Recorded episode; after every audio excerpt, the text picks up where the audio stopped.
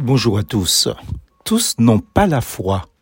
Et afin que nous soyons délivrés des hommes méchants et pervers, car tous n'ont pas la foi. De Thessaloniciens chapitre 3 verset 2.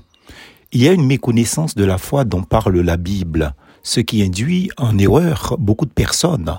La foi, selon les érudits de ce monde, vient du latin fides, ce mot qui signifie confiance. En allant plus loin dans mes recherches, il désigne étymologiquement parlant le fait d'avoir confiance en quelque chose ou en un semblable. Ceci est un concept philosophique, attention.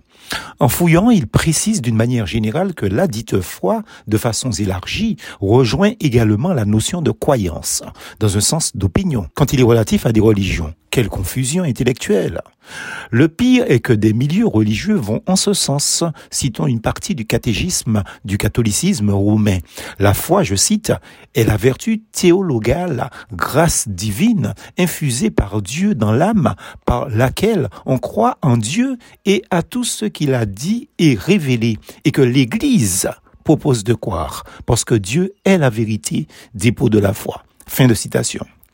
Là encore, même si la définition vient d'un milieu religieux, la conception de la foi ici n'est pas biblique, elle est erronée. Pourquoi? L'erreur ici est de croire que la foi est une vertu. Or, la Bible la présente comme un trait de caractère du fruit de l'Esprit Saint. Galates chapitre 6, verset 22. En invitant le croyant à faire des efforts pour joindre à sa foi la vertu. De Pierre chapitre 1 verset 5. Donc la foi n'est pas la vertu. Dieu n'infuse pas non plus la foi dans l'âme de qui que ce soit. Car pour croire, pour avoir la foi, il faut une démarche personnelle, intellectuelle de la part de l'homme, contrairement à ce que l'on pense. Cette démarche consiste par la décision individuelle de lire, d'écouter la parole de Dieu. Donc la Bible et son enseignement sans que cela soit imposé par une tierce ni un groupe religieux. Ainsi, la foi vient de ce qu'on entend et ce qu'on entend vient de la parole de Christ. Romains chapitre 10, verset 17. Si vous adhérez à une association, un groupement religieux, vous n'êtes pas dans la foi, mais dans une religion. Or, la religion ne sauve personne, qu'on se le dise. Qu'est-ce que la religion, en fait? Mais la religion, c'est simplement la reconnaissance par l'être humain d'un principe supérieur, je dis bien d'un principe, pas d'une personne.